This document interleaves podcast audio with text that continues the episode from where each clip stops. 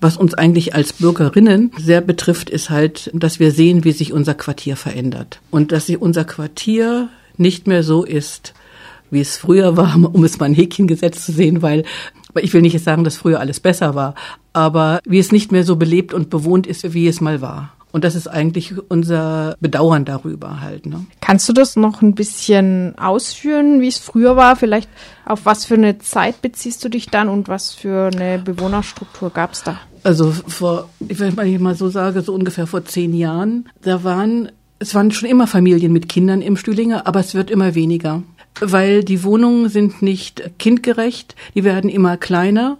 Um es mal an einem Beispiel zu sagen, in der Wanderstraße, ich weiß jetzt nicht genau, welche Nummer das ist, wohnte ein Ehepaar mit seinen Kindern in einem großen Haus, mehrere Etagen. Die hatten vier oder fünf Kinder, die wohnten da drin.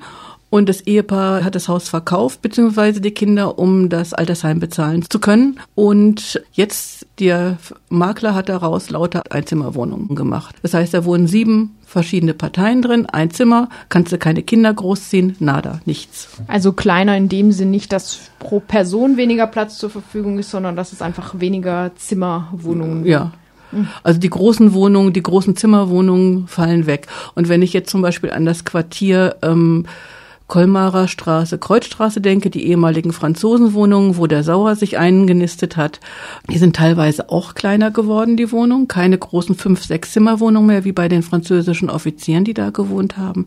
Kleiner Balkon natürlich davor. Klar, und man kann die dann größer, besser vermieten ne? und äh, besser vermarkten. Das heißt, es waren so ungefähr die letzten zehn Jahre, seitdem sich das verändert hat? 10, 15 Jahre, ja. Die Franzosenwohnungen haben sozusagen den Anfang gemacht. Das ist ja mehr so am Rande vom, also vom Altstühlinger. Aber der Altstühlinger, das fängt jetzt richtig erst an, eigentlich. Mhm. Also das ist der Bereich zwischen Wannerstraße, Lehner Straße, Escholz und Wenzinger. Jetzt heißt so in den letzten... In zehn Jahren, zehn. Mhm. Und ganz schlimm ist es jetzt in den letzten, ja, fünf Jahren eigentlich geworden, dass immer mehr ähm, die alten Leute ster sterben weg, oder die müssen eben das Altersheim oder das Seniorenheim finanzieren. Und wie macht man das, indem man eben das verkauft, was man nicht mehr braucht? Weil die Kinder oft eigene Häuser haben, dann sitzen, die wohnen auf dem Land zum Beispiel. Ja, da haben sie da irgendwo sich ein Einfamilienhaus hingebaut. Und dieses Einfamilienhaus verbraucht natürlich auch Platz, anstatt in das alte Haus zu gehen, wo sie früher gewohnt haben. Und das wird dann verkauft, damit die Mutter oder der Vater den Platz bezahlt kriegen. Ne? Das heißt, im Altstühlinger gab's viele PrivatvermieterInnen. Immer noch. Viel Privateigentum, mhm. ja, im Altstühlinger, ganz mhm. viel Privateigentum. Und auch, äh, wenn ich das jetzt gerade richtig verstehe, auch viele, die bisher in ihrem eigenen Haus gewohnt, gewohnt haben, ja. Mhm. ja.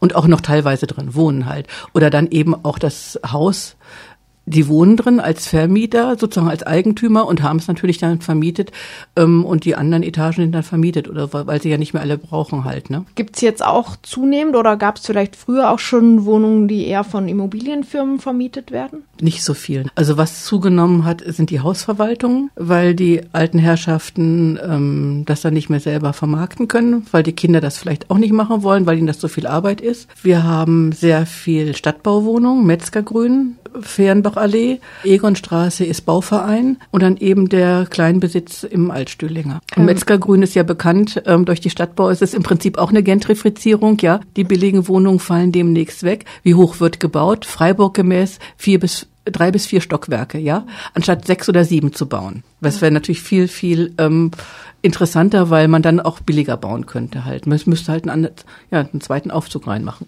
Wenn VermieterInnen dann ihr Haus verkaufen wollen, dann ist es natürlich spannend für Investoren, Investorinnen da dran zu kommen. Da gab es eine Initiative äh, Freiburger Stadtbilderhalt, die sich an viele VermieterInnen im Stüdinger gerichtet hat. Was hat es damit auf sich mit dieser Freiburger Stadtbilderhalt? Es ist keine Initiative, sondern ein Immobilienmakler. Das ist ein Immobilienmakler aus München. Er behauptet, er würde in Stuttgart sein. Er hat natürlich in Stuttgart auch ein Büro, ein eingetragener Kaufmann, EK. Kann man alles ähm, nachlesen. Ähm, als dieser Brief veröffentlicht, also zum Tragen kam, habe ich mal im Internet ein bisschen rumgeguckt. Da gab es noch eine Internetseite. Inzwischen gibt es diese Seite nicht mehr. Ich weiß gar nicht, inwieweit dieser Immobilienmakler noch aktiv ist. Aber er hat durch das Schreiben sehr viele alte Leute verängstigt. Und die eine Dame, von der ich dieses Schreiben bekam, die ist über 80, knapp an die 90, und die war total verängstigt, weil sie dachte, sie muss jetzt ihr Haus verkaufen. Nicht, dass es ein Angebot war, sondern dass es ihr sozusagen als Muss und so weiter ähm, empfohlen worden ist. Und zum Glück hat sie sehr fitte Kinder, die äh, das Ganze ausgeredet haben, mit denen sie auch darüber sprechen konnte halt. Also die, die Frau war total fertig als sie das Schreiben gekriegt hat. Also das ist eine Firma, die sich als Initiative ein bisschen gibt. Freiburger Stadtbild Erhalt steht auf dem Briefkopf mit einer Zeichnung des Freiburger Münsterturms mhm. und in dem Brief, der dann jeweils an VermieterInnen persönlich adressiert ist, steht, uns ist ihr schönes Haus XY aufgefallen. Sie als Hausbesitzer wissen, dass mit Grundbesitz nicht immer nur Freude verbunden ist. Eine Menge Arbeit und Verantwortung gehört dazu. Vermieten, verwalten, renovieren, sanieren und so weiter. Viele Hausbesitzer möchten diese zeitaufwendige Verwaltung nicht mehr und denken über einen Verkauf nach. Immobilie verkaufen und trotzdem wohnen bleiben, wir machen es möglich. Und dann die Kontaktdaten ja, genau. so ein bisschen verkürzen. Das ist, heißt im Prinzip Niesbrauch ist das ja, ne? was hier dieser Immobilienmakler den ehemaligen oder später ehemaligen potenziellen Besitzern anbietet. Und Niesbrauch heißt aber auch, solange der Käufer oder der neue Besitzer Besitzer bleibt. Wenn der aber in die Zwangsvollstreckung geht oder das anders verkauft, das Haus weiterverkauft, dann wird der Niesbrauch für denjenigen, der praktisch auch in der Urkunde eingetragen ist, der verflüchtigt sich dann. Das heißt, wenn dieser erste Käufer kauft oder in Zwangsvollstreckung geht oder was auch immer und der weiterverkauft, ein neuer Besitzer kommt, dann ist dieser Niesbrauch aufgehoben. Das heißt, wenn dieser alte Mensch mit 80 und nach fünf Jahren ist er 85 und dann auf einmal gibt es neuen Besitzer, dann muss er raus. Ist bekannt, ob diese Freiburger Stadtbilderhalt irgendwo zum Zuge gekommen ist tatsächlich? Nein, weiß ich nicht. Weiß ich nicht. Kann natürlich sein, aber ich weiß, dass ganz viele dort Guntramstraße, Klarerstraße diese Post bekommen haben. Mhm. Weiß man was drüber, wie das sonst abläuft? Machen andere Immobilienkäufer das so ähnlich? Oder wie kommen die überhaupt immer an die Leute, die verkaufen wollen im richtigen Moment? Frag mal bei Kurz nach. Immobilien kurz. Hausverkauf ist eigentlich noch kein Grund rechtlich, Mieterinnen zu kündigen. Da braucht es andere Gründe, zum Eigen. Beispiel Eigenbedarf. Oder dass sie ausziehen, natürlich müssen sich die Bedingungen so ändern, dass sie in Anführungsstrichen freiwillig gehen, weil sich zum Beispiel die Miete so stark erhöht, dass sie sie nicht mehr leisten können oder das Wohnen mhm. einfach in irgendeiner Form unerträglich wird. Was weiß man da? Was waren so die Gründe, dass Leute ausziehen mussten oder sich unter Druck gesetzt fühlen, womöglich bald auszuziehen. Das sind Sachen alles nur, die ich vom Hören sagen habe. Also ich weiß, dass ähm, manche ähm, Treppenhäuser dann sehr renovierungsbedürftig waren und nicht mehr renoviert worden sind, dass die Leute praktisch über kaputte Treppen nur in ihre Wohnung gekommen sind.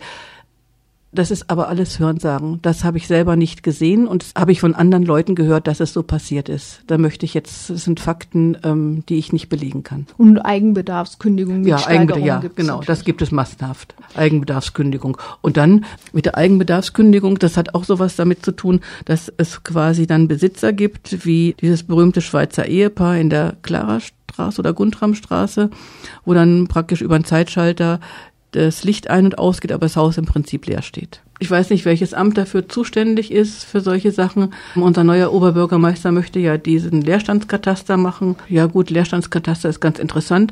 Nur das Wichtige ist daraus, was tue ich damit? Ein Kataster kann man schnell erstellen, das ist kein Problem. Aber das muss auch umgesetzt werden, dass da wieder Menschen drin sind und nicht bloß der Besitzer einmal für 14 Tage im Jahr anreist oder zu Weihnachten kommt und dann äh, seine großen Einkäufe macht, die da lagert und dann wieder nach Hause fährt. Das brauchen wir im Stüdinger nicht. So was ganz Interessantes interessant ist, in der Guntramstraße war ein Neubau, der stand jahrelang leer. Das waren mit Eigentumswohnungen, die nicht verkauft worden sind, weil das Gebäude nicht fertiggestellt worden ist. Ein paar waren verkauft, aber nicht alle. Und das hat Jahre, also war das wirklich im Bau, ein richtiger Rohbau. Irgendjemand hat es dann gekauft, sozusagen, den Komplex und dann praktisch äh, weiterverkauft. Und dann wurde es erst fertig gebaut. Jahrelang war da ein Bauzaun und man konnte über die Treppen in die leeren Wohnungen oder in die offenen Wohnungen reingehen, weil es gab kein Fenster, keine Türen, gab nichts. War aber ein Neubau halt, ne?